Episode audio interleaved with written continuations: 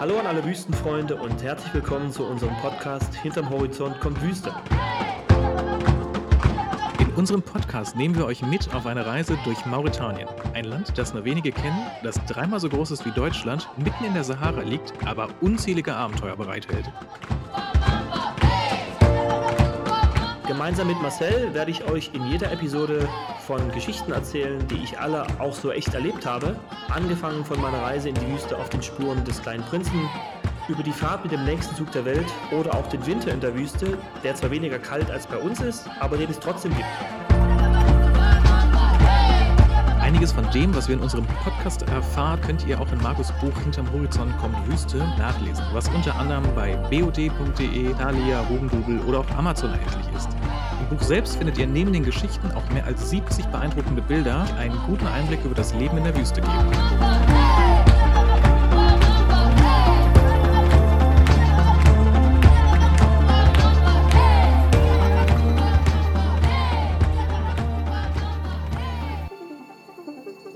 Äh, hallo an alle da draußen, herzlich willkommen zum Podcast äh, Hinterm Horizont kommt Wüste. Wir haben heute zwei, wieder mal zwei Sondergäste, Special-Gäste. Und zwar meine Eltern. Ähm, wie kommen wir darauf?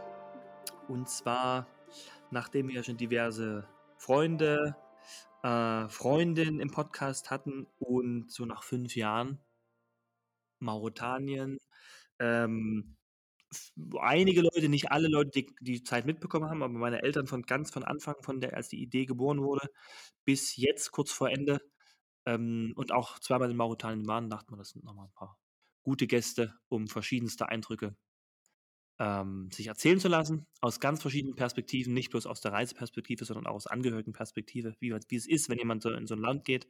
Darum geht es natürlich in unserem Podcast auch immer. Und weil sie natürlich auch dem Podcast gefolgt haben, das Buch gelesen haben, müssten sie eigentlich schon besser informiert sein als wir, würde ich jetzt mal fast sagen, oder? Und damit ist eine elegante Überleitung zu meinem äh, Haupt, äh, Hauptmoderator geschaffen. Ich habe das Buch ja nicht gelesen. Du? ja, ja, mehrmals. mehrmals. Nein, also ich freue mich, dass ihr beide heute hier seid. Nochmal herzliches Willkommen auch von meiner Seite. Ihr habt ja eine lange Reise hinter euch. Also wir haben euch ja aus Dresden extra einfliegen lassen nach Berlin, nur um diese Spezialfolge aufzunehmen. Und ähm, freut mich ganz besonders, eure Eindrücke quasi zu hören, weil das ja, glaube ich, nochmal eine ganz eigene Sichtweise ist, auch gerade ähm, wenn jetzt der Sohn sagt, so, ich gehe jetzt äh, nach Afrika, ich gehe nach Mauretanien und ähm, ja, das ist ja bestimmt ähm, auch aufregend, wenn man das so erfährt. Deswegen äh, machen wir gleich mal einen, Einstieg und ähm, wie war das für euch quasi, als, äh, als äh, Markus gekommen ist und gesagt hat, so, es geht übrigens jetzt nach Mauretanien auf unbestimmte Zeit. Und vorher habt ihr natürlich auch noch die Möglichkeit, euch erstmal vorzustellen und den Gästen Hallo zu sagen.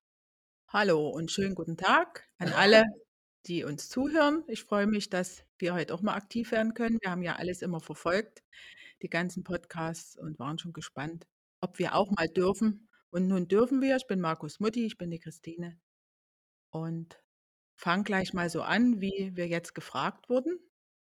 Ich gebe zu, als der erste Begriff fiel oder das Reiseziel fiel das erste Mal in einer spannenden Unterredung am Küchentisch, Mitteilung, locker und fluffig, wie Markus so ist, Mauretanien, oh, so wie es vielen ging. Ich habe mich erstmal nicht geoutet, habe dann später heimlich nachgeschlagen und geguckt, wo das Land liegt und gebe zu, dass ich erstmal das darauf habe beruhen lassen, weil überall im Hintergrund getuschelt wurde, das kennt keiner, das ist ganz gefährlich, da ist nur Wüste. Und als Mutter habe ich mich dann zurückgezogen und habe gedacht, jetzt wartest du erstmal, bis er wirklich dort ist, mal schauen. Und dann informierst du dich und dann wirst du auch einiges hören, was die erste Zeit natürlich schwierig war, weil man nicht gleich äh, Rückantworten oder Telefonate bekam. Aber es war spannend, aber ich gebe zu, ich habe mich erstmal zurückgezogen und habe nicht unbedingt aus Angst, aber die große Unbekannte erstmal für mich persönlich im Raum stehen lassen, was sich dann schnell geändert hat, muss ich zugeben, und ins Positive oder überhaupt äh, spannend wurde und ins Positive umgeschlagen ist. Da möchte ich gleich mal eine Zwischenfrage stellen. Wusstest du denn mit dem Begriff in dem Land Mauretanien was anzufangen am Anfang? Und als du dann die ersten eigenen Recherchen angestellt hast, was waren denn deine Eindrücke, nachdem du die ersten Bilder gesehen hast und die ersten Infos bekommen hast? Ich wusste als erstes, dass es in Afrika liegt, mehr erstmal nicht. Später dann, dass es ein riesengroßes Land ist, ein relativ unbereistes, unbekanntes Land, was jetzt in Bekanntenkreis und mit Menschen, mit denen man sich darüber unterhält, ausgetauschterweise nichts bekannt war. Dann habe ich mich informiert, erstmal nur über das Land selber, über geografische Dinge. Äh, und die anderen Informationen kamen mir eigentlich dann erst als die ersten Telefonate und dann später ein Besuch äh, ergab, was wirklich dort mehr los ist, interne Dinge über Menschen und äh, vorhandene Gepflogenheiten. Was gab es dort wirklich, was gab es nicht, was ja alles spannend war, weil niemand so richtig einem davon was erzählen konnte. Aber äh, hast du dir Sorgen gemacht, so im Sinne von, das ist so irgendwie ungewiss und ähm, keine Ahnung, man kennt nicht viel davon irgendwie. Also hast du gedacht, das ist jetzt irgendwie eine verrückte Idee, die er hat? Oder? Also verrückte Ideen sind bei Markus an der Tagesordnung, dass es nicht irgendwo in einem unteren Bereich macht, wo es ganz einfach ist und wo überall Annehmlichkeiten da sind. Das war mir schon klar und auch uns, uns Eltern. Ähm, ich habe mir keine mystischen Dinge vorgestellt, die vielleicht unbedingt gefährlich waren, aber als ich die ersten Berichte bekam, wie er nachts dort angekommen ist und irgendjemand ihn empfangen hat und alles unklar war, dunkel war, da kein richtiges Bett irgendwo war, da kam mir als Mutter natürlich so einiges durch und ich habe dann immer versucht, das wegzudrücken, bis ich erste bodenständige, positivere äh, Informationen hatte, die von ihm selbst stammten und jetzt nicht von anderen Menschen. Aber anfangs, um das kurz nochmal zurückzuführen, habe ich vieles weggeschoben und habe meine Ängste nicht durchgelassen. Aber die pieksten natürlich irgendwo schon, wenn man, wie gesagt, solche kurzen Sätze hörte, wo es dann hinein in die große Dunkelheit ging, mehr oder weniger. Okay, also du warst schon ganz gut vorbereitet, theoretisch, durch, dadurch, dass Markus immer ein bisschen verrückte Sachen gemacht hat. Dadurch war ich vorbereitet. Genau, das hat mich jetzt nicht ganz so umgeworfen. Ich konnte es eh nicht ändern und es mussten immer Dinge sein, die prickelnd sind und ihn dadurch natürlich auch weiterbrachten. Das ist irgendwo was Positives. Aber über dieses Land war wirklich wenig bekannt, mir und auch anderen Menschen. Und man kann sich nicht alles anlesen über Atlanten oder Bücher, die vielleicht fein touristisches berichten. Das funktioniert im tieferen Sinne sicher nicht. Und deswegen muss man abwarten, habe ich gedacht, bis derjenige selber berichtet und er dann die ersten Male kommt. Das äh, stimmt, was sie gesagt hat, weil gab ja bis zu dem Buch, was ich geschrieben habe, gab es auch nichts großes was man sich anlesen konnte. Ähm, aber Spaß beiseite, in der Tat, also bis auf die Informationsseiten des Auswärtigen Amtes oder so ein paar, ähm, hier und da mal ein paar Berichte in der in, in den Zeitschriften, Online-Zeitschriften, wo ab und zu mal ein Artikel wegen irgendwas gepostet wurde, gibt es über Mauretanien nicht viel. Und ähm, außerdem, um auf, den, auf die Frage zurückzukommen, ob, ob sie Angst hatte oder nicht, ich wollte es eigentlich nie unter Afghanistan oder Syrien oder Irak machen. Und von daher ist Mauretanien schon die deutlich bessere Variante, zumindest für meine Eltern. Aber ich glaube, ähm, oder hast du noch eine Frage? Ansonsten müssen wir zu meinem Vater mal überleiten. Ansonsten wird das hier eine sehr weiblich äh, frauenlastige Sendung. Nee, ich, ich, das wollte ich auch gerade fragen. Ich wollte gerade sagen, Thomas, wie, wie, also wie ging es dir mit der, mit der Entscheidung? Ja, hallo, Thomas, Vater. ähm, ich will mal so sagen, ich hatte ein anderes oder einen anderen Hintergrund schon bekommen. Weil Markus hat mich, naja, ich will jetzt nicht sagen, anders informiert als seine Mutter um sie zu schützen, sondern rein, weil wir mit äh, manchen Dingen schon von Interessensseite her äh, anders ins Gespräch gegangen sind. Ich hatte, oder sagen wir es mal anders, ich hatte durch mein geografisches Interesse, was mich schon von Schul äh, Schulzeiten begleitet hat bis heute, ein, naja, ich würde mal sagen, ein anderes Hintergrundwissen über diese ganze Region dort.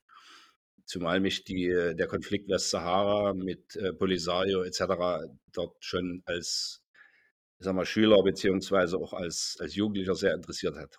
Und deshalb war mir diese Region nicht ganz ähm, ja, zumindest von der Theorie Theorie her, äh, fremd oder von der Theorie her fremd.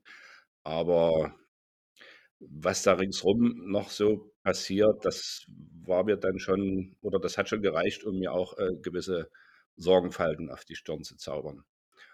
Und wir hatten also, ich hatte mit Markus einen Kinobesuch. Da haben wir die Millennium-Trilogie, äh, im Kino uns angeguckt. Eins von diesen, äh, Teilen, ich weiß nicht, ich glaube, das war Teil 2. Und bevor der Film losging, habe ich ihn gefragt, äh, was ist denn nun? Ist eine Entscheidung gefallen? Und da hat er mir gesagt, ja, es gibt eine oder es äh, läuft jetzt daraus, darauf hinaus, ähm, der Tschad ist im Gespräch, das werde ich wahrscheinlich nicht kriegen, oder Mauretanien ist die andere Seite.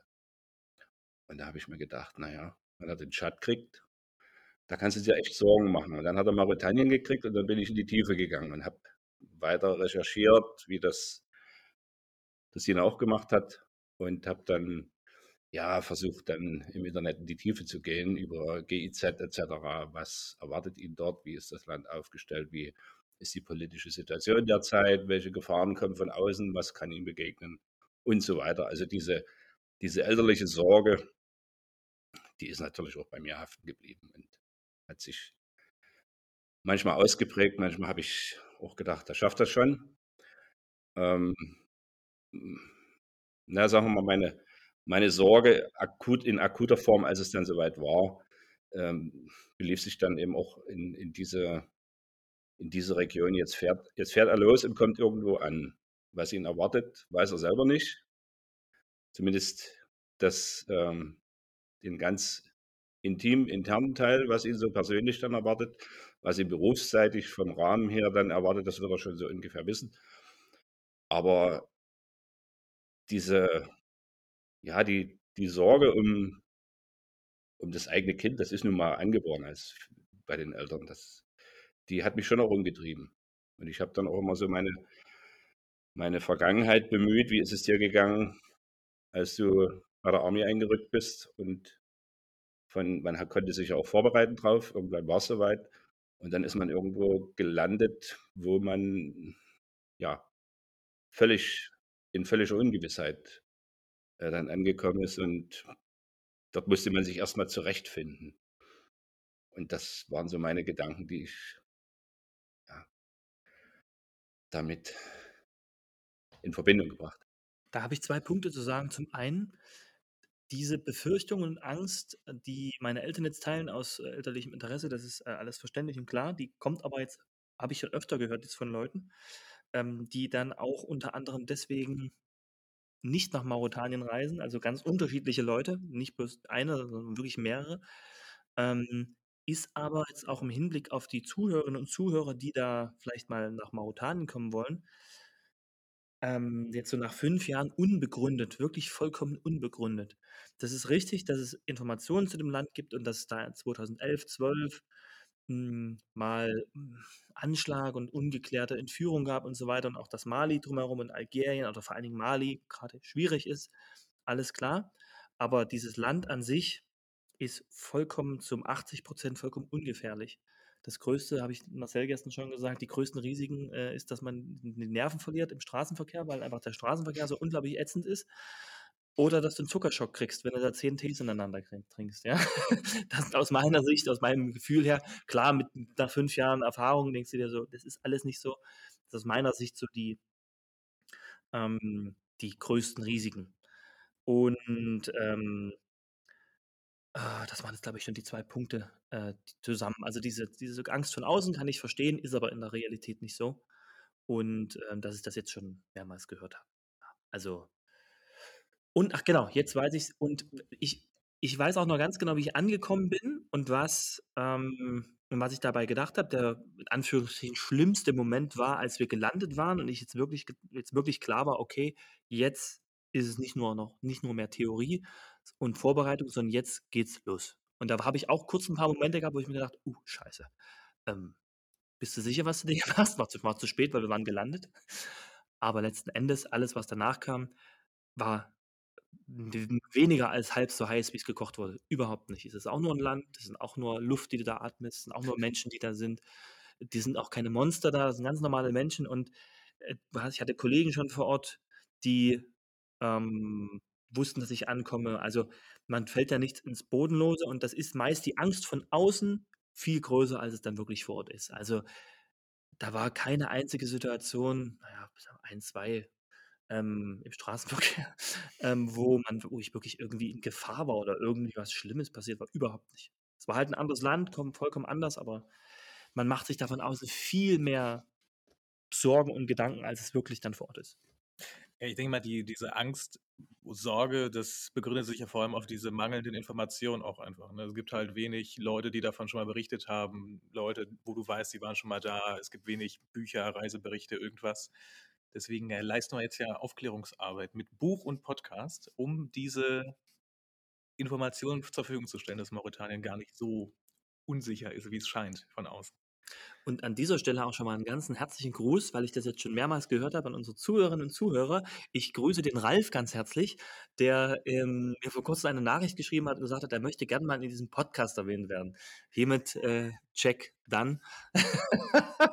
Aber unser Podcast, äh, Zuhörerschaft, die die wächst und du hast recht, ähm, die die, äh unser ist wirklich 'ne Art Aufklärungsarbeit, wenn ich das auch mal zum Besten geben kann.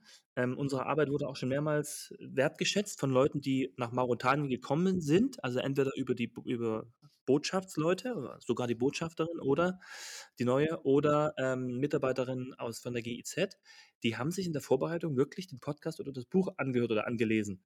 Und das ist dann wirklich un ungefragt, ja? Die haben einfach nur gegoogelt und sind darauf gestoßen. Also, hm, unbezahlte Aufklärungsarbeit, ja? Also, Mauretanien müsste uns eigentlich 'n Orden verleihen. Äh, frage ich auch noch mal nach. Uns beiden dann Uns aber. selbstverständlich. Selbstverständlich. Thomas, du wolltest grad noch was sagen. Ja, das hatte sich dann nach den ersten Wochen, ähm, auch relativiert. Meine Sorge, nachdem ich dann mitbekommen habe, was er für ein berufliches Umfeld dann hat, als äh, als er dann auch seine seine private Sphäre geordnet hatte und das auch dann, ähm, ja, sagen wir mal, in in lebens äh, Form dann vonstatten ging, dann habe ich mir meine Sorgen, die haben sich dann auch, ähm, na ja, weitestgehend aufgelöst. Und dann belief sich unsere Konser äh, Konversation meistens auch über über berufliche Dinge, als er, ja, Ratschläge brauchte wegen äh, wo er mit Personal nicht zurechtgekommen ist, beziehungsweise wo die die Situation dort, ähm, aufgrund dessen, äh, dass er der Nachfolger eines Franzosen war, ähm, sich anders dargestellt hat, als er sich's vielleicht vorgestellt hat. Und da sind wir dann eigentlich mehr in die ja, in die Tiefe gegangen, wie man wie man mit Personalführung so umgeht. Und das das war dann war dann okay. Was übrigens nicht an dem Fakt lag, dass der Franzose war, sondern dass der sich einfach auch besser ausdrücken konnte. Weil wenn man am Anfang in 'n Land geht, wo man die Sprache so halbwegs spricht, aber sich nicht in der in seiner Muttersprache ausdrücken kann, dann kommt man sich wirklich vor wie ein Baby. Und wenn man dann noch so 'ne Personalsachen machen muss, so Personalführungssachen mit, äh, Leuten, die einem gegenüber sitzen und sagen wir mal, nicht sagen gerissen sind, aber die 'ne gewisse Abgebrühtheit haben, boah, da ruderst du schon ganz schön am Anfang. Das kostet schon Kraft und du musst halt dich dann wirklich so ausdrücken, ähm, dass du das nicht nur die Information rüberbringst, sondern auch den die die Message, äh, die Nachricht zwischen den Zeilen, ja? Und das ist, ähm das war in der Tat 'ne Herausforderung. Aber leben alle noch. Ich bin noch da. Diejenige, um die es ging, ist nicht mehr da, aber nicht wegen mir, sondern weil sie einfach 'n anderen Lebensweg gewählt hat. Ja, genau. Ja, ähm, ihr konntet euch ja auch, ähm, sage ich mal, nicht nur also, nicht nur das hat ja die Sorgen genommen, dass man halt gemerkt hat, Markus hat sich jetzt eingelebt irgendwie und hat jetzt ganz andere Probleme. Ist jetzt nicht diese Sicherheitsgeschichte, sondern sind jetzt, äh, reale Probleme im Job oder so was, sondern ihr konntet euch ja auch persönlich davon überzeugen, wie Mauretanien ist, dass es, ähm, tolles, interessantes, aufregendes Land ist. Denn ihr habt ja Markus, ähm, in Mauretanien auch besucht und ich glaube sogar nicht nur einmal, sondern sogar zweimal, ne? Ähm, vielleicht, ähm, teilt ihr 'n bisschen eure Eindrücke. Wir haben jetzt hier schon mehrere ähm, mehrere andere gehört. Anni, Markus' Freundin, hat ja schon berichtet, wie sie's erlebt hat, die ja dreimal, glaube ich, sogar da war, Ja, 3 ne? oder viermal, ja. Max und Steffi, mit denen hatten wir eine Folge, die, äh, das auch berichtet haben, die ja sonst sehr, sehr viel rumreisen und auch gesagt haben, sehr speziell und sehr aufregend und, äh, die waren noch nie in so 'nem untouristischen Land wie Mauretanien. Ähm, deswegen glaube ich, ganz interessant zu hören, wie ihr das empfunden habt. Vor allem wahrscheinlich das erste Mal, was ja bestimmt nochmal sich auch deutlich vom zweiten Mal dann unterscheidet. Als wir uns entschieden hatten, dorthin zu reisen, gibt es ja dann für jeden persönlich im Vorfeld äh, Spannungen, die man aufbaut. Für mich war das, waren das alles positive Spannungen. Freude auf eine Reise. Wir reisen gern. Es war eine ganz spezielle oder wurde, sollte werden eine ganz spezielle Reise. Da ist jemand vor Ort, der sich auskennt, der schon eine Weile da ist. Was Besseres kann einem gar nicht passieren. Und dann fängt man an, für sich persönlich Fragen zu stellen, Informationen äh, zu holen, äh, die ich beim Markus mir geholt habe. Und das Erste, was mich sehr entspannt hat, äh, war die Aussage, dass es ganz sicher, da passiert nichts, weil, und das Thema hatten wir auch gerade, die Umgebung, also sprich Freunde und Menschen ringsherum, die überhaupt gar keine Ahnung hatten, einen schon in Spannung, in negative Spannung versetzt haben. Man weiß, was da alles passieren kann und jetzt wollt ihr auch noch dahin. So, also geht, wird man aktiv, man fragt Markus, man fragt seinen eigenen Sohn, das ist ja nochmal ein Unterschied. Ähm, und da war mir als erstes der Satz, das ist überhaupt nicht gefährlich. Das ist in etwa ein Land wie jedes andere. Dort gibt es Tourismus, dort kann man sich informieren. Wir buchen eine Reise äh, mit Führung und ganz normalen Dingen, äh, die man so erwartet, Essen, Trinken, Unterkünfte, so. Und wer viel reist, ist dann erstmal entspannt und dann schlug das bei mir in totale Freude um. Und was ich als total prickelnd empfunden habe, als der Flieger, viele, die hier schon gesprochen haben, die Freunde von Markus, Anja und andere, wir schauen nach unten und sehen nur Süd, Wüste, Wüste, Sand, Sand. Das war für mich so spannend und der Höhepunkt war in dem Moment, als die Stewardess sagte, wir landen gleich in Nouakchott. Nouakchott. Anfangs wusste ich gar nicht, wie man das schreibt. Irgendwann hatte man sich überall eingefuchst und jetzt schwebte ich in dieses Noakschott, von dem noch nie einer aus unserem Bekanntenkreis was intensiveres, näheres gehört oder gesehen hatte. Dort durfte ich hin. Da prickelte es mir durch den ganzen Körper und als wir dann dort landeten, dann wurde man etwas geerdet, alles einfach, warm. Wir traten aus dem Flughafen, warmer Wind und da kommt einem der eigene Sohn entgegen und äh, lässt einen herzlich willkommen heißen. Was Besseres gibt es gar nicht. Dann stellt man seine Koffer in ein Auto und los geht's. Und dann habe ich überhaupt nicht mehr überlegt, sondern mich einfach nur noch gefreut. Und das ist natürlich der Vorteil, wenn jemand da ist vor Ort aus der Familie, perfekt oder gute Freunde, die ein, eine Ruhe rüberbringen und die Freude kann man dann ausbauen und steigern. Und im Rahmen der vielen Tage, die wir dort waren, äh, hat sich da überhaupt nichts geändert. Im Gegenteil, das wurde immer besser. Und dann übersieht man auch viele Dinge, die einen vielleicht mal stören. Aber es war insgesamt positiv vom ersten Moment an. Für mich. Ähm, also das erste Mal, äh, übrigens cooler Wortwitz, ne? Wenn man gelandet ist, ist man geerdet. Ne? Geiler Wortwitz. Ähm, aber jetzt müssen wir mal ein bisschen konkreter werden. Also das war jetzt so der allgemeinere, der allgemeinere Eindruck. Aber was was hat dich denn was woran kannst du dich denn konkret erinnern? An welche Eindrücke? Ähm, was ist dir positiv in Erinnerung geblieben bei der ersten Reise? Was negativ? Was was ist, ähm, ähm, ja, negativ? Was hat dich beeindruckt? Ähm, wo hast du gesagt: „Das möchte ich nicht nochmal sehen, das brauche ich nicht nochmal. Ähm, und was hat dich dazu zu bewogen, zu sagen: „Ich möchte nochmal kommen?“ Also, ein paar konkretere Beispiele, konkretere Eindrücke. Also, im Rahmen unserer Fahrt in das Land rein, die wir ja dann dort was uns schon bekannt war, dass wir die machen werden, äh, hat mich begeistert, dass überall immer wieder es Punkte gab, wo nach langen Fahrten durch Wärme und Sand auf einmal normales, teilweise blühendes Leben da war. Also Oasen, die wir besucht haben, wo Menschen auch teilweise aus Europa uns herzlich haben willkommen heißen, wo auch eine Normalität da war mit Wasser zum Erfrischen oder Pflanzen, Blumen. Das hätte ich so manchmal nicht erwartet. Äh, Dromedare, Wüste, Palmen, ja, aber dass es auch teilweise in die Tiefe ging, auch in Cinquetti, diese historischen Sammlungen, die wir dort beschauen durften, wie sehr die Menschen dort dran sind, alles zu wahren und aufzubewahren von ihrer Geschichte, das hätte ich so nicht erwartet. Äh, man durfte das ja teilweise sogar anfassen. Ähm, was natürlich immer wieder nebenbei man, würde ich sagen, abdrücken musste, waren halt hygienische Sachen oder Begegnungen mit Menschen, die manchmal etwas ernst oder feindlich schauten, weil man nicht nur ganz anders aussah, sondern weil man einfach auch wieder weg war. Man konnte ja gar keine Beziehung zu denen aufbauen, groß. Was mich unheimlich begeistert hat, waren die Kinder, was mir sowieso liegt. Da habe ich überhaupt keine Berührungsängste gehabt. Im Gegenteil, da entstand nach ein paar Minuten, wie überall auf der Welt, auch dort, eine Nähe und eine Herzlichkeit, eine Freundlichkeit. Und das am Ende hat mir immer das Gefühl gegeben, hier warst du nicht das letzte Mal. Als kleinen Einschub noch, äh, meine Mutter hat gerade Chinguetti erwähnt. Ähm, das hatten wir auch ein, zwei Mal, hatte ich das, glaube ich, schon mal ähm, erwähnt oder es kommt noch in einer der nächsten Folgen, Reisen durch Mauretanien, glaube ich. Ähm, Chinguetti ist die sieb dürfte die siebte oder acht wichtigste Stätte im Islam sein.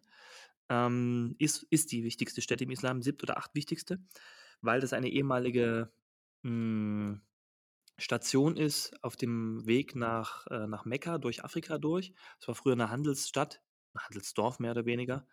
Und äh, deswegen, und da halt, glaube ich, auch noch alte, alte Bücher oder sowas liegen, keine Ahnung. Ja, die alte Bibliothek, genau. Ähm, auf jeden Fall, deswegen ist das so eine, also ein zentraler Punkt in Mauretanien, wo man, wo man hinfahren kann. Und wo es unter anderem auch, und das glaube ich meinte gerade meine Mutter, äh, so eine französisch geführte Herberge gab, die wirklich äh, also toll ausgebaut ist. Und ähm, ja, und diese äh, die hygienischen Bedingungen, vor allen Dingen, wenn man übers Land fährt und in den kleinen mauretanischen Dörfern Stopp macht, Halt macht, die sind schon anders, sagen wir es mal so, um es mal diplomatisch auszudrücken, aber da kann man sich auch, da kann man sich auch, äh, wie soll man sagen, wenn man sich geistig darauf vorbereitet und vor allem auch praktisch vorbereitet, indem man zum Beispiel ähm, sich Hygienetücher oder Hygienegel oder sowas mitbringt, also so Alkoholgel oder sowas ähm, und sein, sein eigenes Kopfkissen. Also man kann so ein paar Vorkehrungen treffen, um das Ganze so ein bisschen, dem Ganzen so ein bisschen äh, zu entgehen oder auch wenn man gewisse Sachen nicht trinken möchte oder gewisse Sachen nicht essen, essen möchte, einfach so ein paar seine eigenen Sachen mitbringen. Das sind dann so praktische Tipps, wie man äh, auch durch sowas durchkommt und nicht unbedingt alles immer ähm, wir mal, dem Risiko aussetzt. Das sind so ganz praktische, ganz praktische Hinweise für die Reiselustigen unter uns. Genau. Ähm, Vater, vielleicht willst du noch mal ein Wort dazu sagen zur ersten Reise?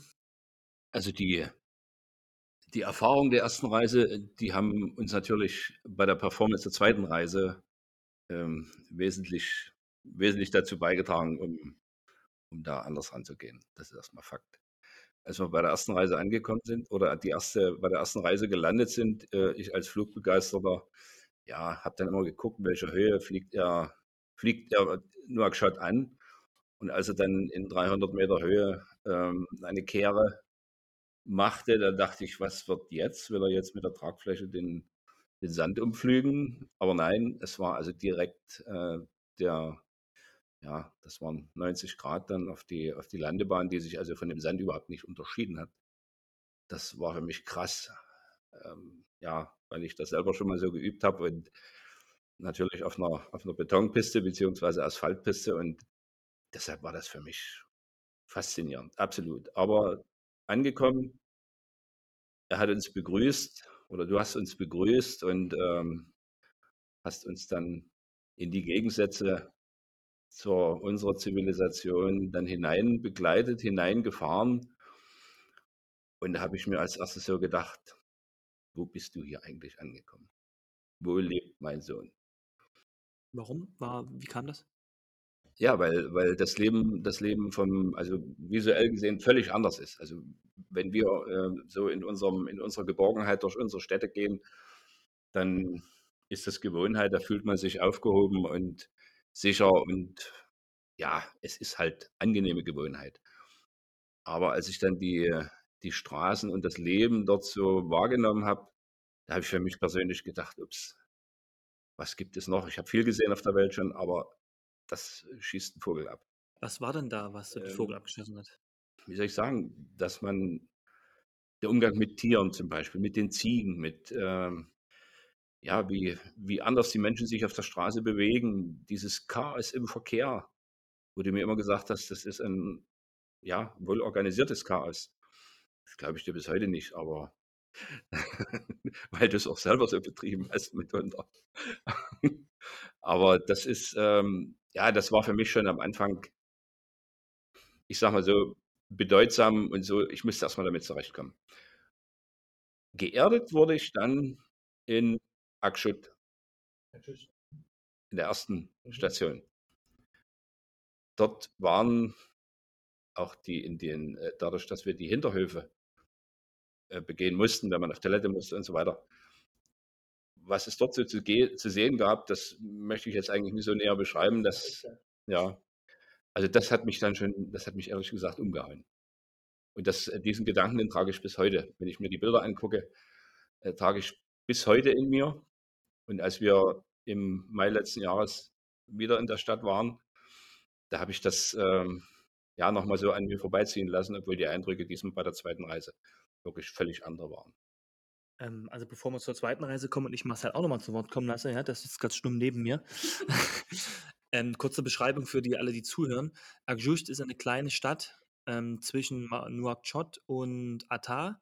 Das ist im, im Nordwesten, ja, Nordosten, Norden, sagen wir einmal Norden von Mauretanien, sind ungefähr plus minus 500 Kilometer, plus minus, ähm, nach Atar. Und auf dazwischen auf der Strecke liegt äh, Agjust, wie gesagt, das sind ungefähr 200, 250 Kilometer und das ist wirklich, das war mal ein kleines Nest, wird aber inzwischen Zeit immer größer, weil da auch Bergbau gibt. Und aber als wir da waren, 2018, da war das noch nicht groß ausgebaut und man muss sich das vorstellen, das ist wie in so einer alten Westernstadt. Da gibt es eine Hauptstraße durch, da reihen sich an der Hauptstraße so ein paar Läden ran und so eine Tankstelle und so weiter. Und dann franzt das aus in die, in die Hinterhöfe. Und das ist, was mein Vater gerade gemeint hatte. Ähm, das ist äh, sicherlich nicht nur der Verkehr gewesen und die, äh, die, die Gebäude, die nie, nicht so schick aussahen, sondern alles ein bisschen, naja, runtergekommen oder nicht so, nicht so fancy. Und da geht es aber auch um den Müll, der da überall rumliegt. Es gibt halt keine funktionierende Müllabfuhr, sondern das wird halt alles rumgeschmissen. Und da geht es halt nicht nur um Papiermüll, sondern da geht es auch um Plastikmüll, da geht es um Biomüll, da geht es um Fleischreste, da geht es hier und da auch um Fäkalien. Und das ist, wenn man in so einen Hinterhof schaut, ähm, sieht es auch dementsprechend dann aus. Und das sieht halt dann auch so aus, wie man es halt auch auf den Fotos von anderen äh, dritte Weltländern, ob man den Begriff jetzt noch nutzt oder nicht, kann jedem selbst überlassen sein, aber in Ländern, denen es halt nicht so gut geht. Ähm, und so sah es da halt dann auch aus. Und das ist für mit einem europäischen Blick, wenn man aus Berlin, Dresden, Hamburg, München, Paris, was auch immer kommt, das ist dann schon was anderes. Also dann ist wirklich schon ein anderer Eindruck. Da muss man schon wirklich erstmal ja, schlucken. Aber auch daran gewöhnt man sich. Ja. Und auch an den Geruch gewöhnt man sich. Vielleicht noch ergänzend, ähm, ich habe für mich absolut gestaunt beziehungsweise war entsetzt, wie mit wie wenig oder bis zum eigentlich bis zum gar nichts Menschen dieses Leben bewältigen können. Und trotzdem dabei, zumindest hatte ich beim den meisten so den Eindruck, irgendwo zufrieden und glücklich waren. Das, das hat mich, das haut mich heute noch vom Hocker. Wir würden kapitulieren, wir würden verzweifeln. Gut, das war jetzt der bedeutungsschwangere Moment. Jetzt ist Marcel dran. Ich, ich sitze übrigens nicht stumm hier neben, sondern ich höre sehr interessiert zu. Ähm, äh, nee, aber ja, das ist natürlich auch immer, was man wahrscheinlich einfach kennt und gewohnt auch ist, ne? Also ich meine, wenn man nichts anderes kennt, ist man natürlich, also ich, ich glaube, dass eigentlich ist das ja auch sehr spannend und schön zu sehen, ähm, dass das, dass auch Glück oder Zufriedenheit halt nicht an materiellen Dingen hängt, ne? An denen wir uns im europäischen, im westlichen Land gerne immer mit aufhalten, irgendwie, dass man irgendwie ein teures, schönes Auto braucht oder Wohnung oder keine Ahnung was. Klar, es gibt natürlich so gewisse Grundstandards, glaube ich, die, die einem das wahrscheinlich in Mauretanien doch schwer machen würden, so hygienische Standards, an die man sich gewohnt, äh, gewöhnt hat einfach und so. Aber an sich ist es natürlich ein total schöner Einblick irgendwie, mit wie wenig man ja doch ähm, zufrieden sein kann. Und auch muss. Also die Standards, die wir hier haben, die sind für viele Marokkaner einfach unerreichbar, muss man jetzt so fairerweise dazu sagen, was bei uns so ein kleines Mittelklasse, Mittelklassewagen und eine 70 Quadratmeter Wohnung und Netflix ist ja bei uns Standard, ne? Das ist da, ist nicht Standard, das ist hab, higher class. Also das ist äh, gehobener bis sehr gehobener Mittelstand. Also Mittelstand ist schon untertrieben, das ist schon ein sehr gutes Niveau. Aber für so einen Mauretanier aus so einem Dorf ist das undenkbar. Ich habe jetzt nicht mehr die genauen Zahlen im Kopf, aber ich glaube, das Durchschnittseinkommen in Mauretanien insgesamt aufs ganze Land betrachtet liegt bei boah, jetzt müsste ich wirklich lügen. Ich glaube 1.000 oder 1.500 Dollar pro Jahr. Da sind auch alle Dörfer mit einberechnet, ne? Das ist jetzt nicht Nouakchott-Standard, Nouakchott ist das höher. Aber da kann man sich ungefähr ausrechnen, ähm, wo da der wo der Standard liegt. Mauretanien ist nicht das ärmste Land der Welt, überhaupt nicht, aber es ist im letzten Drittel und oder im letzten Viertel sogar. Und trotzdem habe ich immer in Mauretanien das den Eindruck gehabt, dass trotz der sichtbaren Armut, dass das nicht so schlimm ist, wie man es sich denken würde aus unserer Sicht. Aber das ist eine sehr eu äh, 'ne sehr eurozentrische Sicht. Ich weiß nicht, ähm, inwiefern das wirklich zutrifft. Obwohl man dazu sagen muss, und das das unterstreicht meine These, mauretanische Flüchtlinge also, es gibt ja viele aus der Côte d'Ivoire, also aus der Elfenbeinküste, aus dem Senegal, das sind ja auch wohlhabende Länder, ähm, oder aus den Klassikern wie Niger und Mali und so weiter. Aber mauretanische Flüchtlinge, also die es wirklich versuchen, hm, selten. Das ist nicht so das dringendste Problem. Mauretanien ist da eher das Durchgangsland. Das kann man jetzt wieder mit verschiedensten Sachen erklären, mit, äh, mit einem gewissen Wohlstand, den man haben muss, dass man überhaupt flüchten kann, ja. Aber trotzdem, ich habe nicht das Gefühl, dass die Mauretanier das Bedürfnis haben, aus ihrem Land rauszukommen, weil es halt auch politisch stabil ist und die größtenteils alles machen können. Kommt auch noch mit dazu. Vielleicht noch ergänzend zu der ersten Reise. Ich habe so als als Fazit für mich zum Schluss dann, äh, gezogen dass in Anführungszeichen, das Elend und die Gegensätze, die waren so faszinierend, dass ich das Land noch mal sehen muss. Und dazu ist es ja dann auch gekommen. Was für 'ne wunderbare Überleitung, oder? Ja, also vielleicht, Thomas, vielleicht machst du einfach meinen Job weiter Ja. in Zukunft, weil ja, so ja, also bei mir ist das Honorar auch nicht da. Also da musste ich halt mit relativ wenig zufrieden geben. Markus Markus hält mich immer noch äh, ködert mich immer noch mit dem Orden, aber ich da das habe ich auch schon aufgegeben, dass da noch 'n Orden gibt. Ähm, ne, aber das also es war 'ne tolle Überleitung. Ich würde trotzdem gerne noch mal zu der ersten Reise einfach nur interessehalber, fragen sich vielleicht auch einige Zuhörer, ähm, wie lange, nachdem Markus im Land war, seid ihr denn hingefahren? Ähm, habt ihr euch zwischendurch ist er ja schon nach Hause gereist? Also, das heißt, ihr habt euch ja nicht die ganze Zeit dann wahrscheinlich nicht gesehen, sondern habt euch auch zwischenzeitlich schon mal gesehen. Aber wie lange nachdem er in Mauretanien war, seid ihr hin? Und, ähm, wie lange wart ihr denn da bei der ersten Reise? Ich müsste jetzt schwindeln, wie lange er schon da war. 1,5. 1,5 oder Ihr 2 seid im Jahre. Ihr seid im Mai 2018 gekommen, wenn ich mich irre, und, ähm, ich bin im Februar 2017 gekommen, also ein, 1 1/4 Jahr, 1 1,5 Jahre. Wir hatten uns vorher bestimmt mit der Möglichkeit, intensivere Gespräche über das Land zu führen, Bilder anzuschauen, 2, dreimal gesehen in seinem Heimaturlaub, nenne ich's mal, sodass sich vieles ja völlig entspannt hat in der Sichtweise, wenn man überlegt, dort reisen wir auf jeden Fall hin und das wollten wir. Aber wir waren schon froh, dass dann vorher allerhand Informationen da waren, weil mir ging es persönlich so, dass viele um mich herum, ähm, aus Desinteresse oder Ängsten einen schon, äh, immer wieder beworfen haben mit, äh, Fragen: „Das kann man doch nie machen und das geht doch gar nie.“ Und grade, äh, die hygienischen Sachen, das sind für viele das ist das Allerwichtigste, dass keine hygienischen Standards da waren. Da habe ich mich über mich selbst gewundert. Das war für mich sekundärer. Da wusste ich, das schaffe ich, man muss über manches drüber wegschauen. Viel wichtiger war, man sieht ein Land, man wird ein Land kennenlernen, wo keiner so schnell hinkommt. Grade von denen, die skeptisch sind, das dürfen sie auch sein, oder die etwas ängstlich sind. Und das hat mich schon, äh, gelockt, äh, um dann auch später zu sagen: „Da bin ich gewesen und jetzt kann ich wirklich mitreden.“ Und ich kann natürlich auch andere anregen, das auch zu tun, weil man das wirklich schafft.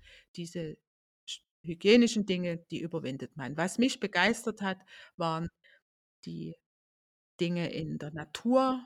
Wir haben erlebt einen Hagel in der Wüste in Chinguetti. Das hatten selbst die Einheimischen noch nie alle erlebt. Glaube ich, Markus hatte das auch noch nie erlebt mit, äh, manchmal Kirschkern äh, kirschgroßen Hagelkörnern. Die Kinder haben noch nie einen Hagel erlebt, haben die Hagelkörner in die Hand genommen und haben sie gelutscht, wie das unsere Kinder machen. Unsere Kinder wissen das. Was ist Hagel? Das ist kalt, das kann man lutschen. Die wussten das auch sofort.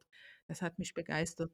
Oder wer in so 'nem Land, wo kein Riesentourismus ist, wo dich nicht ständig irgendwelche Busse oder andere Menschenmassen stören, auf eine Wüsten äh, steigt und die Abendsonne runterfällt und der Reiseleiter in seinem weißen Gewand einen Tanz vorführt.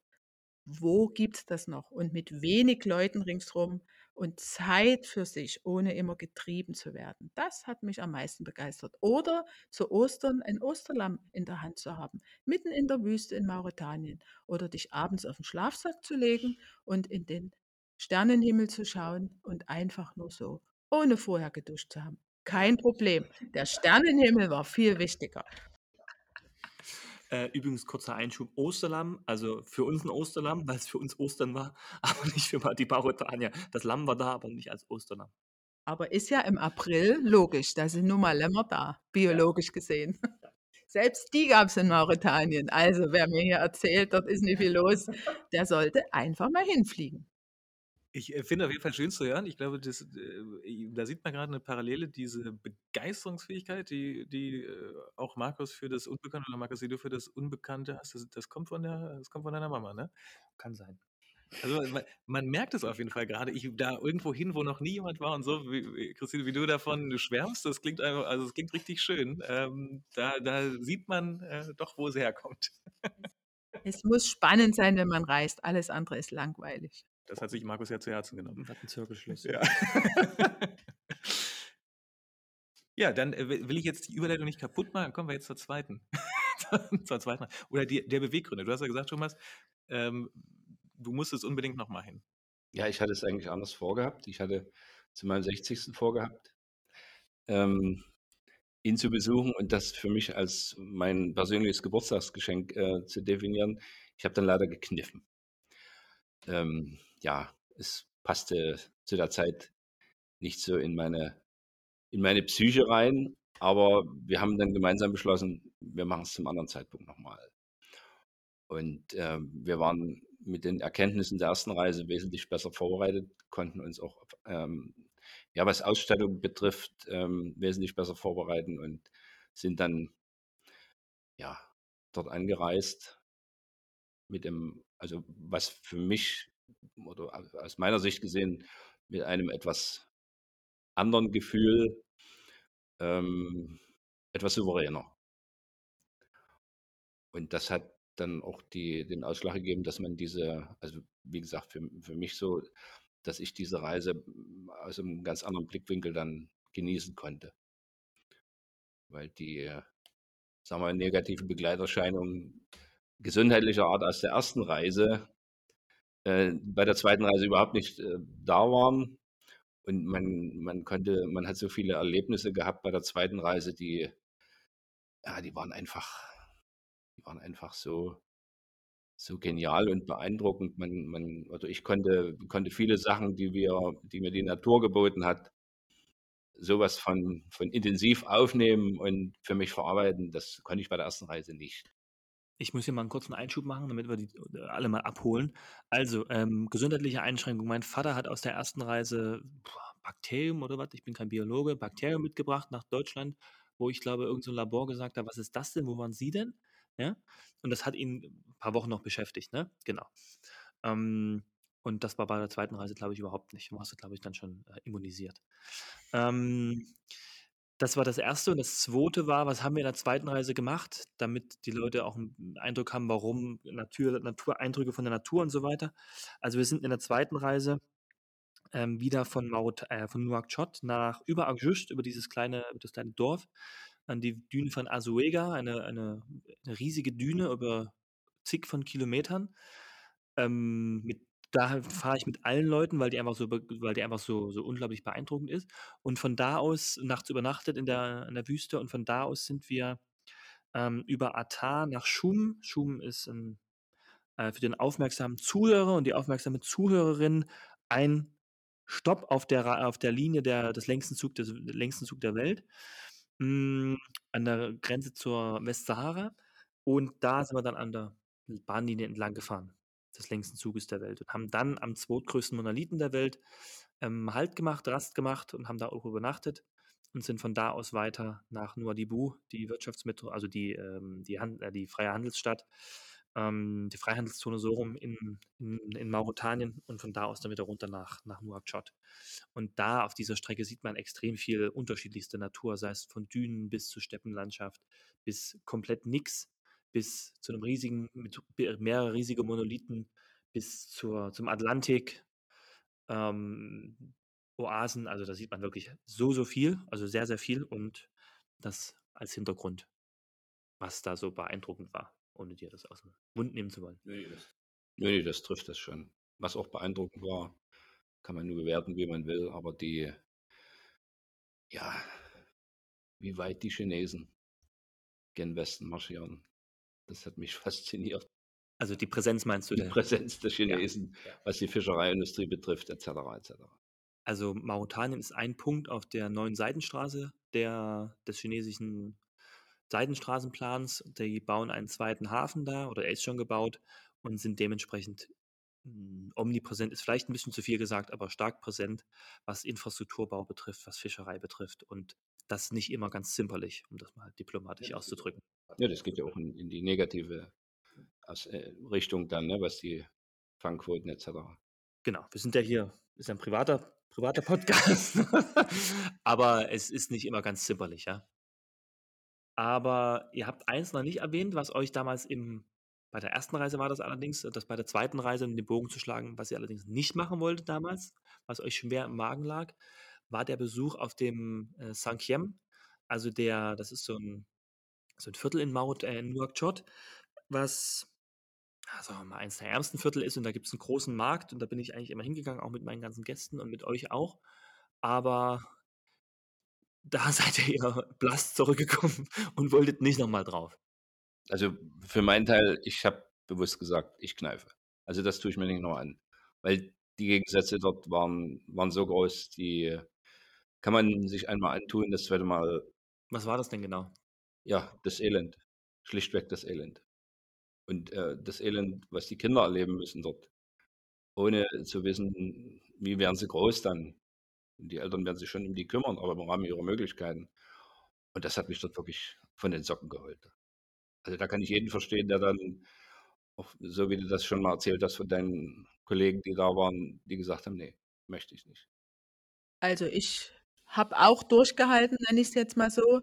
Wenn empfohlen wird, da gehen wir jetzt lang, da gehen wir hin, weiß man ja nie ganz genau, was auf einen zukommt. In etwa wussten wir das schon, aber da musste man schon die Luft anhalten, nicht nur wegen der Gerüche ähm, sondern das war so weit unten, wie was angeboten wurde.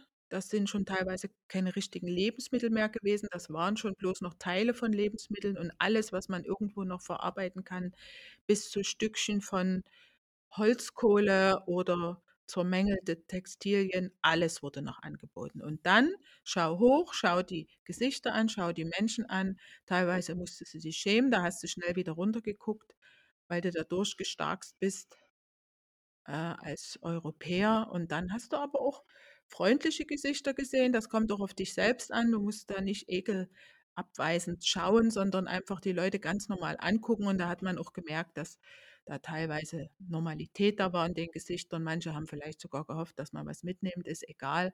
Auf alle Fälle, ja, war ich froh, dass ich's gemacht habe, aber nicht aus Arroganz, sondern aus äh, dass da ist so 'n großer Abstand da zu unserem Leben, möchte ich's oder hätte ich's nicht noch mal machen wollen.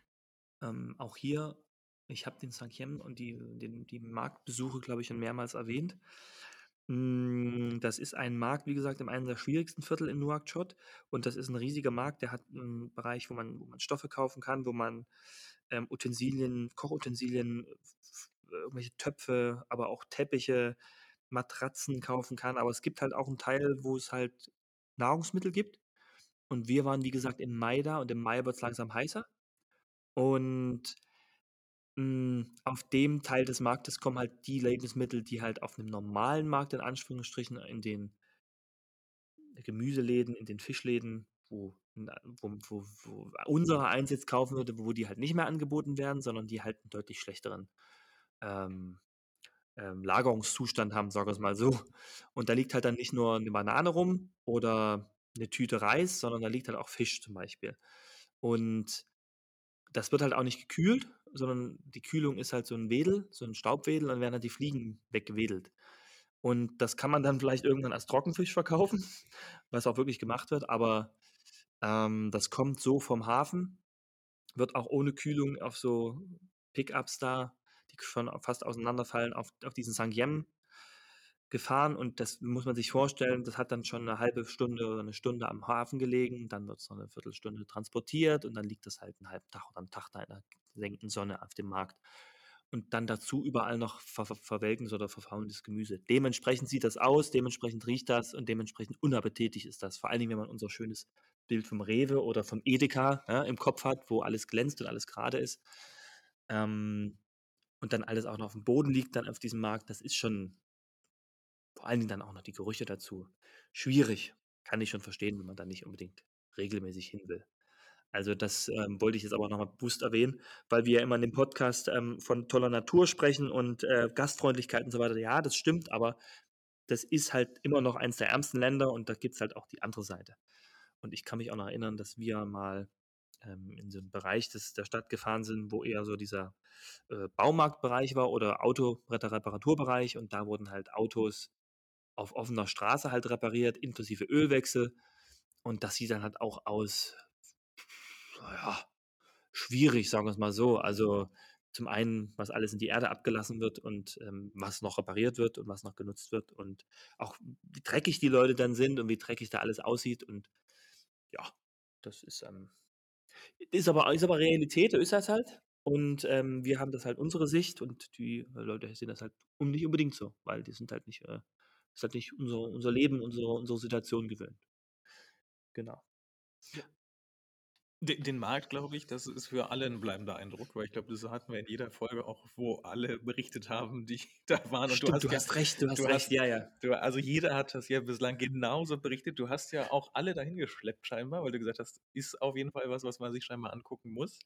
Ähm, für alle ein bleibender Eindruck. Ähm, was ihr nicht gemacht habt, ist, ihr seid diesen längsten Zug der Welt habt ihr nicht gemacht, ne? Doch, den haben wir gesehen in der zweiten Reise. Ja. Haben wir sehnlichst erwartet und äh, voller Spannung auch, wer gern fotografiert, aus den verschiedensten Ebenen heraus, liegend im Sand oder stehend, als er dann so hinten aus dem, aus dem Nebel kam, spannend, als wenn, was weiß ich, ein großes Ereignis naht, wie als Kind. Also mir ging es so, wo er dann kam und dann diese Geräusche, wenn er an einem vorbeidonnerte und Foto abgedrückt, hunderte Mal. Das Herz voll, voll Spannung und Freude. Also das war für mich ein riesen, riesen Erlebnis. Und dann an der Station, wenn man anhält, dann ist man da mal hochgestiegen, oben fast bis hoch auf die Kohleberge oder dann auch die Menschen erlebt, die an der Strecke wohnten, die wirklich warteten auf die Züge, was da passierte. Vielleicht konnte man was kaufen, vielleicht hat jemand was mitgebracht oder egal wie. Einfachste untere Ebene, Freude ohne Ende und Spannung. Also das war für mich mit der Höhepunkt eigentlich, vor allen Dingen auch auf der zweiten Reise. Nochmal, also für mich, für das Kapitel Reisen von euch, zumindest für mich, was mich betrifft, eine abschließende Frage. Marcel kann da nochmal nachstochen, weil wir haben auch noch einen dritten Teil des Podcasts, also dritten Teil der Folge jetzt. Ähm, aber für mich die abschließende Frage an euch. Was war der Unterschied zwischen der ersten und der zweiten Reise? Was, ähm, was hat sich unterschieden? Also äh, klar, wir haben unterschiedliche Sachen besucht, aber ähm, was war für euch von den Eindrücken her, von der, von der emotionalen Seite her, von der, ähm, von der inneren Einstellung her, was, was hat sich, wo war der Unterschied? Ich hatte es ja vorhin schon kurz erwähnt, ich konnte mich besser vorbereiten. Ich hatte die Eindrücke der ersten Reise und konnte mich erst be- besser auf die zweite Reise vorbereiten. Ähm, mental und praktisch. So, und dann hattest du äh, das Programm uns auch zeitig genug übermittelt und da konnte man ja schon so ein paar Eckdaten für sich ähm, rausfiltern und ähm, sich belesen und so weiter und so fort. Und da konnte ich mich, konnte ich meine, meine Freude oder sagen wir so, da konnte ich äh, auch Freude entwickeln und äh, diese, diese Spannung in Freude ummünzen, während das bei der ersten Reise einfach nur Spannung war. Und ähm, dieses Ungewisse war in der ersten Reise mehr so dominant. In der zweiten Reise, ja, das war einfach diese, diese zu erwartende Faszination, gerade weil man einige Dinge, was Natur betrifft, ja schon kannte. Gerade die Düne von Asoega, wo wir dann abends den Sonnenuntergang gemeinsam oben erleben durften, bei viel Wind und viel Sand in den Taschen und in den Augen. Aber das ist ein unvergessliches Erlebnis, wenn man da oben steht und das geschafft hat, dort hochzukommen und dann das einfach genießt. Da kann ich mich anschließen. Also, diese Unvoreingenommenheit, die man hat bei der ersten Reise, diese nackte Spannung. Vieles wusste man aus Bildern, aber wenn man da ist, das weiß jeder, der verreist, ist alles anders. Man hat einfach so unvoreingenommen dagesessen, sage ich jetzt mal so, und hat das auf sich rieseln lassen. Die Natur, die Menschen, einfach gucken, hören, sehen. Ähm, ich habe auch bei der zweiten Reise anders fotografiert. Man ist besser vorbereitet, man weiß, das musst du noch mal besser machen, da musst du unbedingt noch Bilder machen und so weiter. Das das war für mich sehr schön. Man ist vorbereiteter, man hat andere Orte gesehen, man wusste, we we welche Orte, was da auf etwa auf einen zukommt. Das war bei der ersten Reise nur ein Name. Hier wusste man schon mehr von der Stadt, wo man hinreist. Ich habe anders fotografiert, ich habe mich für mich mehr konzentrieren können, nicht nur rieseln lassen, die ganzen Emotionen, das auch. Aber ich habe das für mich effektiver annehmen können und für mich sind dadurch bei der zweiten Reise nicht so angenehme Dinge völlig in den Hintergrund getreten, wonach man immer wieder auch da bei der zweiten Reise gefragt wurde. Das hat mich eigentlich wenig interessiert, äh, sondern das auf, noch tiefer in sich aufzunehmen, was man gesehen, gehört, geredet hat und auch gesehen hat, gerade in den letzten Tagen in Nouakchott, dass da auch viele Normalitäten da waren. Wir waren zum Beispiel auf dem Hochhaus oben in 'nem Café. Das ist jetzt nicht das Wichtigste, aber man hat gesehen, dass das sind ganz normale Normalitäten zu erleben, die niemand dir vorher gesagt hat, wo jeder gedacht hat: „So was gibt's dort gar nicht.“ Äh, das hat man in sich reinsaugen dürfen und das war für mich besonders, weil das dadurch intensiver wurde, weil man wusste, vielleicht kommt man in nächster Zeit sicher dort nie wieder hin. Also hat man das ganz anders aufgenommen. Da war man im Vorlauf. Und das war unheimlich schön. Was lernen wir daraus? Meiner Ansicht nach zwei Dinge. Zum einen, wenn man das Buch vorher liest und den Podcast hört, bauen sich äh, Un Unkenntnis und Unspannung vorher ab, ja, weil man weiß, was auf einen zukommt. Und das Zweite ist, man sollte zweimal nach Mauretanien kommen, dann kann man es nämlich besser genießen. Ja, das sind für mich die zwei Haupterkenntnisse. Ja. Nicht des Tages, äh, aber des Podcastes. Aber wenn ich dich unterbrechen darf, ich würde sogar nicht ausschließen, ein drittes Mal nochmal hinzufahren. So, also, Das wollte ich gerade sagen, vielleicht sogar dreimal. so, aller guten Dinge sind drei. Aber ich fand auch schön, Thomas, du hast auch gerade gesagt, ähm, so von wegen Vorbereitung. Markus hatte euch den Plan vorher schon geschickt. Was, also ich glaube, ich kann mich noch daran erinnern, dass es ja auch ziemlich vollgepackt war. Denn meine Idee war eigentlich, dass ich gesagt habe, Mensch, wenn deine Eltern doch jetzt nochmal nach Mauretanien fahren, dann lass uns doch da einen Podcast, den Podcast aufnehmen mit euch zusammen. Das wäre ja total toll, wenn ihr gleich die Erfahrung vor Ort drin habt. Da hat Markus mir sofort zurückgeschrieben, nee, das können wir nicht machen, da ist gar keine Zeit für. Naja, also das stimmt, es stimmt, der Plan war, war gut strukturiert. Hm, dadurch, dass wir, ähm, also diese Reise war vier Tage und vier Tage sind halt weg. Du bist dann halt vier Tage in der Wüste, hast, da hast du keine, hast du keinen Empfang. Und vorher, dann war noch ein, ein, zwei Tage vor der Reise und ein, zwei Tage nach der Reise. Ähm, ich musste dann zum Teil auch arbeiten, ne, das ist jetzt keine dreckige Ausrede. Aber ähm, so einen Podcast hier aufzunehmen, das ist dann, äh, ja, das wäre ein bisschen stressig geworden. Ne? Wenn man zwei oder drei Wochen ist, dann da ist, dann kein Problem. Aber wir haben es ja jetzt gepackt. Ne? Ist ja auch eine schöne Umgebung und die Erinnerungen sind ja immer noch da. Be- Besser spät als nie. Richtig, richtig. Ähm, und ich, also ich glaube, das Reisethema ist soweit erstmal erschöpft. Ja? Ähm, bei Bedarf können wir auch die E-Mail-Adressen oder die Telefonnummern von meinen Eltern weitergeben. Die würden dann ein paar Fragen im Nachgang beantworten. Ja? Würden wir jetzt erstmal nicht veröffentlichen, aber auf Nachfrage natürlich sehr gerne. Und also für mich ist jetzt noch in der, in der Vorbereitung des Podcasts ist es noch ein Punkt aufgekommen, den ich gerne wissen würde. Wir haben ganz am Anfang der Sendung des Podcasts der Folge erzählt oder gefragt, was habt ihr gedacht, bevor ich dahin ging, während ich dahin ging und kurz nachdem ich da war.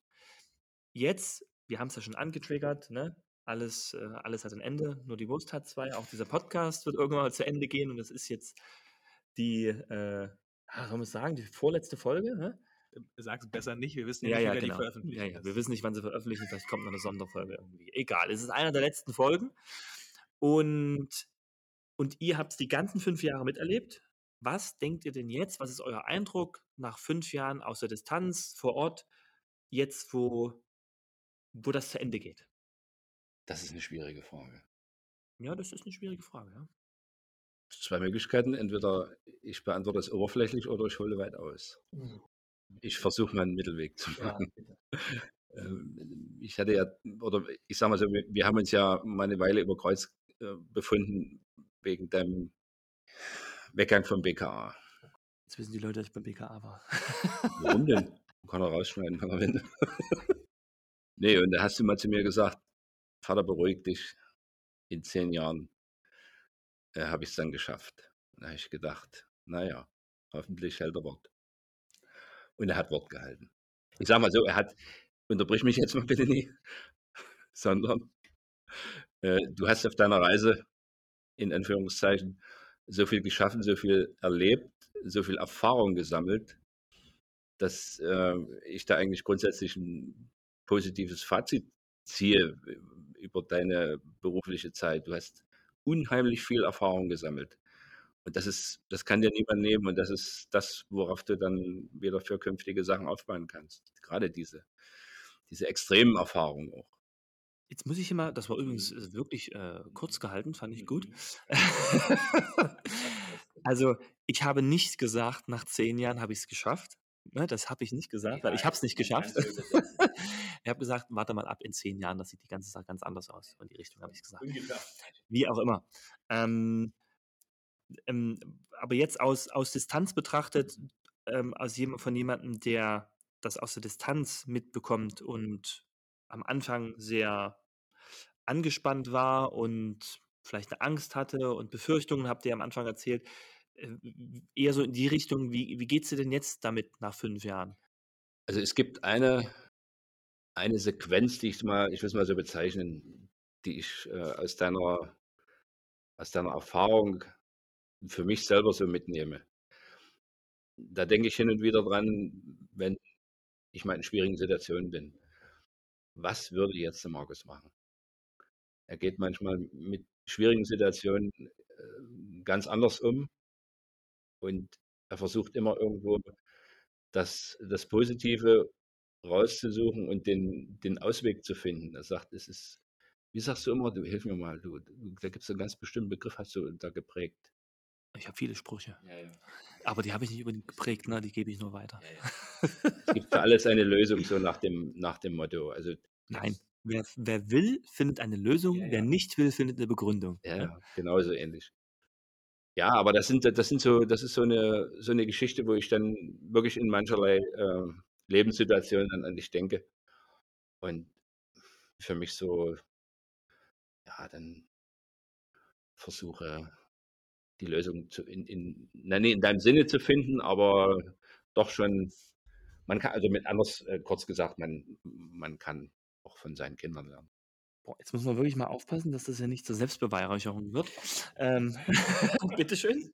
Ich, äh, ich nehme daraus auf jeden Fall mit, ähm, wenn der Mauretanien-Podcast vorbei ist, dann machen wir mit dir noch so einen Motivationspodcast einfach. Wenn das so funktioniert, auch bei deinen Eltern, das ist ja großartig. Also vielleicht ist das ja noch, vielleicht können wir dann alle deine Phrasen, die du so gesammelt hast, da auspacken, alle Lebensweisheiten, alle. Markus hat, Markus hat auf seinem Handy ähm, eine, eine Liste mit, mit 100 Motivationssprüchen, keine Ahnung was. Also es ist wirklich Wahnsinn. Die können wir dann alle pro, pro Episode nehmen wir uns dann einer Folge quasi vor, einer Sache und dann. Das ist überhaupt kein Problem. Ja? Ich habe gehofft, dass du das fragst irgendwann. Jetzt ist es soweit. Ähm, meine Mitbewohner hat dasselbe schon, dasselbe schon vorgeschlagen. Ja? ähm, aber vielleicht zu dir noch. Ähm, Mutter, Mama, wie auch immer. Was, ähm, was siehst du denn jetzt? Also nicht in bezogen auf mich, aber äh, bezogen auf dich nach fünf Jahren aus Distanz, auf äh, diejenige, die es auf Distanz gesehen hat, schon da war, ähm, nach fünf Jahren für ein Fazit, wenn die Sache jetzt auch für euch auf die Distanz jetzt beendet ist. Ich will mich jetzt nicht wiederholen, was Thomas gesagt hat, trifft das sehr, sehr gut. Ich würde es jetzt nochmal einfach anders umschreiben. Der Inhalt ist sicher derselbe. Also man geht in eine andere, neue, relativ unbekannte Lebenssituation. Hier war es ein Land, was wirklich sehr unbekannt ist, äh, erledigt seine Aufgabe, will das auch selber, schafft das. Das kann genauso auch eine Lebenssituation sein.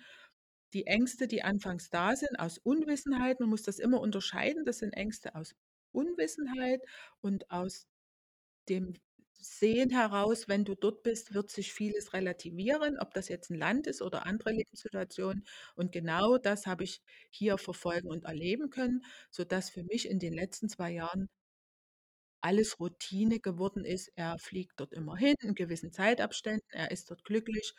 Ähm, es regelt sich vieles, es gibt immer wieder Neues, Spannendes in dieser persönlichen Lebenssituation oder eben dort in diesem Land, was uns allen unbekannt war. Und am Ende ist es unheimlich liebenswert. Man fängt an, sich nach gewissen Personen und Situationen immer zu erkundigen, die man dort kennengelernt hat. Also es wird eine gewisse Routine und das habe ich als sehr positiv empfunden, wo man für sich selber dann sagt, es ist wirklich alles zum Meistern, in Stücken, in kleinen Stücken und aus Ängsten werden dann kraftvolle Lebenssituationen, die einen dann am Ende, hier sind es vielleicht diese fünf Jahre, dann dazu bringen lässt für sich selbst und für Markus jetzt, für ihn ganz persönlich, dass man dann sagt, das war richtig gut und die anfänglichen Ängste, die gehören dazu. Und man weiß ja auch, dass Ängste positiv sind. Aber man muss ja erst mal überwinden und schaffen. Das dauert manchmal auch sehr lange. Das hat mir das hier gezeigt, diese Zeit in Mauretanien, diesem unbekannten Land, dass es irgendwo am Ende was Positives war und dass wir dann sogar gesagt haben, wir reisen dort nochmal hin. Das ist für mich unheimlich spannend und positiv am Ende jetzt. Ich finde das eine sehr schöne Zusammenfassung und nämlich eine allgemeine Zusammenfassung, nicht auf eine Person oder auf irgendjemanden bezogen, sondern wirklich, ähm, was man, das ist ja auch unter anderem Sinn des Podcasts, nicht nur allgemein über Mauretanien zu sprechen, sondern auch über die Erfahrung, wenn man ins Ausland geht und in ein unbekanntes Land geht, ähm, was man da, wie man damit umgeht. Und ich denke, das ist eine sehr schöne, also eure beider Zusammenfassung, ähm, dass ich übersetze es mal in meinen Worten, vieles wird nur so halb heiß gegessen, wie es gekocht wird. Ähm, viele Sachen lassen sich regeln. Und ähm, wenn man erstmal vor Ort irgendwo ist und anfängt, dann lässt sich fast alles, lässt sich fast alles vor Ort machen und regeln. Und genau das ist auch das, was ich da, was ich in den letzten fünf Jahren mitbekommen habe. Das ist, wird auch nur Luft geatmet. Ich habe es vorhin schon gesagt, es gibt auch nur normale Menschen da. Und ähm, die Ängste sind viel größer und die Befürchtungen, die man vorher hat. Und wenn man es dann einfach mal macht, da stellt sich auch eine Routine ein. Und also einfach machen, egal was, ob Mauretanien oder Senegal, äh, Norwegen oder was auch immer oder was auch immer für eine Situation im Leben, ähm, um jetzt mal den Motivationssprüche-Klopfer herauszuholen. Das ist schon mal der Teaser für den nächsten Podcast. genau. ähm, ja, also ich denke, das ist ein schönes Fazit. Genau. Und hier meldet sich mein Vater jetzt gerade nochmal. Ja, nee, ich würde die, äh, die Frage mal an dich richten. Wie ist es dir damit gegangen, deine Eltern mehrfach in Mauretanien zu sehen? Jetzt werden wir in unserem Podcast schon befragt. Wow. du Frechheit. ähm, wie, wie es mir entgangen ist, euch nach Mauretanien zu holen. Wie war dein, dein Empfinden? Genau wie, Wie war dein, dein Empfinden? genau wie ich es euch vorher gesagt habe. Vollkommen äh, emotionslos ist vielleicht ein bisschen trocken ausgedrückt. Vollkommen angstbefreit. Also vollkommen bedenken, bedenkenlos ist das beste Wort. Weil ich kannte die, kenne die Situation vor Ort. Ich weiß, wie es ist zu reisen. Ich kenne die Leute. Ich kenne den Tourguide. Ich kenne die Stadt. Ähm, ich kenne die Sachen, wo man ein bisschen aufpassen muss. Und ich kenne auch das Land, dass das wirklich, also ähm, ich würde schon fast sagen, sicherer ist, als wenn du in äh, Berlin ähm, durch Neukölln gehst, um so ein bisschen auf die Spitze zu treiben. Ähm, oder wenn du in, ganz einfach in einer Großstadt bist, in einer europäischen Großstadt, ähm, wo es immer heißt, dass man nicht auf große Versammlungen gehen soll, wenn eine gewisse Terrorstufe herrscht. Äh, in Mauretanien, pff, also ist wirklich unkompliziert. Und von daher, euch dahin einzuladen, war mir immer ein Bedürfnis, hatte damit keine Ängste verbunden, sondern ich wusste, das ist eine Bereicherung und das kann nur zum Positiven werden. Und so ist es ja auch bei jedem, der gekommen ist, rausgekommen. Ich wollte gerade fragen, so, äh, so sagen, so habe ich die Frage auch eher verstanden. Hast du dich gefreut? Ja, selbstverständlich. Klar, ist ja auch schön, wenn man Leuten zeigen kann, äh, wo man, wie man wohnt in einem Land, was nicht bekannt ist und was irgendwie nur ähm, mit so ein paar bedruckten Blatt Papier irgendwo äh, erhältlich ist oder in so einem Podcast. Wenn die Leute mal wirklich hinkommen und das mal zeigen kann, ist natürlich auch was Tolles. Und die Mauretanier freuen sich immer wieder wie Bolle, dass Leute aus dem Ausland kommen.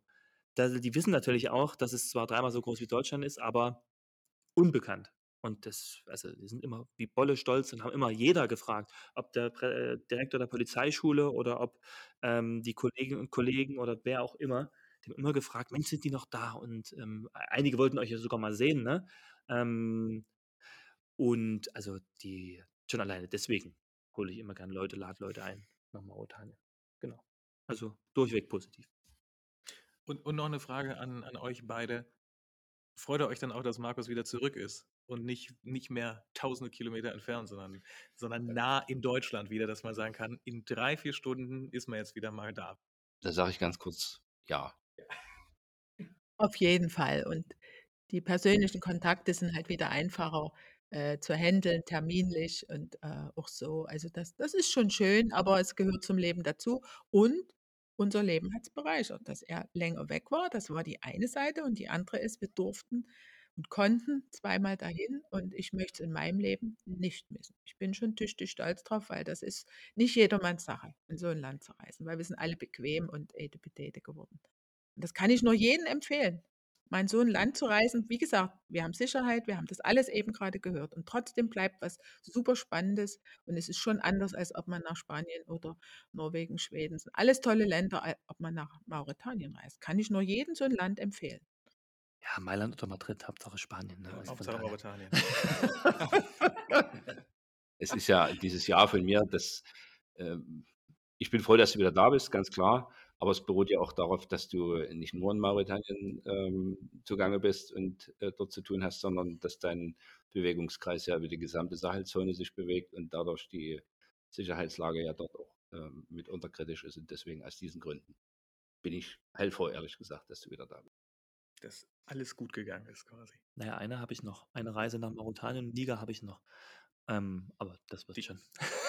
Die letzte. Die letzte. Und dann nehmen wir auch die letzte Folge auf. Und dann nehmen wir in Mauretanien auch die letzte Folge auf. Und am letzten Tag mit ein bisschen Pipi in den Nee, am dann. letzten, am letzten Tag bitte nicht, aber am letzten Wochenende. Am letzten Wochenende. Gibt es eine große Abschiedsparty am letzten Tag. Ja, höchstwahrscheinlich. Und dann steigst du nächsten Tag in den Flieger. So habe ich es vor. Das klingt ja aufregend. Mhm. Jetzt kommt noch etwas Melancholie durch hier. Abschiedsschmerz. Gespielt. Ja, ja, das machen wir in der nächsten Folge dann. Richtig. Genau. Könnt ihr euch schon drauf freuen. ja, dann kommen wir zur Erkenntnis des Tages, oder? Also, ähm, ich habe vorhin mal in meiner Erkenntnis des Tages Liste geschaut und da ist gar nicht mehr so viel. Einige kann ich nicht bringen, die sind zu unkorrekt, die sind zu schwierig. Aber ähm, eine war unter anderem aus meiner Anfangszeit und da saß ich bei einem Kommissariatsleiter wieder mal und äh, da kam hm, nach, ich war glaube ich zwei Jahre da und da hat er mich gefragt, wann ich denn nun endlich die mauretanische Staatsbürgerschaft annehme und endlich mal heirate. Und daraus ist dann die Erkenntnis des Tages entstanden. Sei immer auf der Hut, wenn dir ein mauretanischer Kommissariatsleiter, wenn dich ein mauretanischer Kommissariatsleiter fragt, wann man denn endlich mauretanisiert sei und er gleichzeitig im selben Atemzug sagt, dass er schon zwei mauretanische Frauen für einen rausgesucht hätte. Ja, also immer auf der Hut sein, wenn man in Mauretanien längerfristig Wurzeln schlägt. Und ausgesucht heißt, es gibt da so einen Heiratskatalog in Mauretanien, Also, oder? so ähnlich, ja. Also ähm, das wird schon. Man wird, man wird schon an die Frau gebracht. Ja? Hast du dir die zeigen lassen? Nee, ich bin dann ich bin relativ schnell gegangen. Ich habe den Tee abgelehnt und bin gegangen. Aber wir haben alle herzlich gelacht. Ja, auch? Ja, ja, natürlich. Ja, ja. Musste dann einfach schnell ein Telefonat mit den beiden Frauen führen. Die waren schon versprochen. Aber so ist das. Gut, also du machst die Abmoderation. Ich habe die Anmoderation gemacht, du machst die Abmoderation. Gut, ich mache die Abmoderation. ähm, ja, also vielen Dank an Christine und Thomas. Es war, ich sage das ja immer beim Podcast, dass es viel Spaß gemacht hat, aber ich kann es wirklich nur sagen, hat viel Spaß gemacht mit euch und es war sehr, sehr interessant. Es ist natürlich immer noch spannender, ich glaube auch für alle, die zuhören, wenn man so viele verschiedene Meinungen, Eindrücke irgendwie hat und äh, gerade wenn Leute einen besucht haben irgendwie im Land, ist das natürlich nochmal eine da kommen natürlich immer nochmal ganz individuelle Emotionen dazu und das habt ihr beide, glaube ich, also das hat sehr viel Spaß gemacht zuzuhören, äh, gerade dass du so das so spannend und aufregend fandst irgendwie und jetzt mir auch klar geworden ist, äh, wo Markus das her hat, diese, diese Abenteuerlust. Ähm, ja, also von daher vielen Dank. Ich hoffe, alle, alle Zuhörer haben was mitgenommen und denen hat es genauso viel Spaß gemacht und ja, ich hoffe, euch hat es auch Spaß gemacht. Danke. Danke, wir haben uns sehr drauf gefreut. Vielen, vielen Dank. Gut, also dann haben wir jetzt, ich gucke mal auf die Uhr, glaube ich, den längsten Podcast und ich würde mal behaupten, auch den emotionalsten Podcast, den schli- na, bis zum jetzigen Stand, wir haben auch die letzte Folge. Und auch von meiner Seite aus herzlichen Dank, dass ihr da wart. Und für diejenigen, die den jetzt, ähm, ich weiß von einigen Zuhörern in dem Fall, dass sie den auf ihrem Arbeitsweg hören, ähm, auch nochmal ähm, anonymen Gruß jetzt Da könnt ihr sogar, also genau, zwei Arbeitswege sogar jetzt bei einer und einer Viertelstunde hin und zurück, zwei Tage, äh, könnt ihr das hören. Viel Spaß dabei und wir hören uns ein letztes Mal, voraussichtlich, inshallah, beim nächsten Mal. Also beste Grüße aus der Grüße, äh, oh, beste Grüße aus der Wüste, auch wenn wir jetzt gerade in Berlin sitzen und bis zum nächsten Mal. Hat euch unser Podcast gefallen? Dann abonniert uns und folgt auf Instagram dem Hashtag HHKW und abonniert unseren Kanal Hinterm Horizont kommt Wüste. Dort bekommt ihr immer die aktuellsten Eindrücke von Markus Leben in Mauretanien. Oder wollt ihr lieber ein richtiges Buch in der Hand haben? Dann holt euch auf biod.de, Thalia, Hugendubel, Amazon.de oder in jedem Buchladen mein Buch Hinterm Horizont kommt Wüste, in dem euch neben den vielen Geschichten auch über 70 beeindruckende Bilder erwarten. Bis dahin, beste Grüße aus der Wüste, euer Marcel und euer Markus.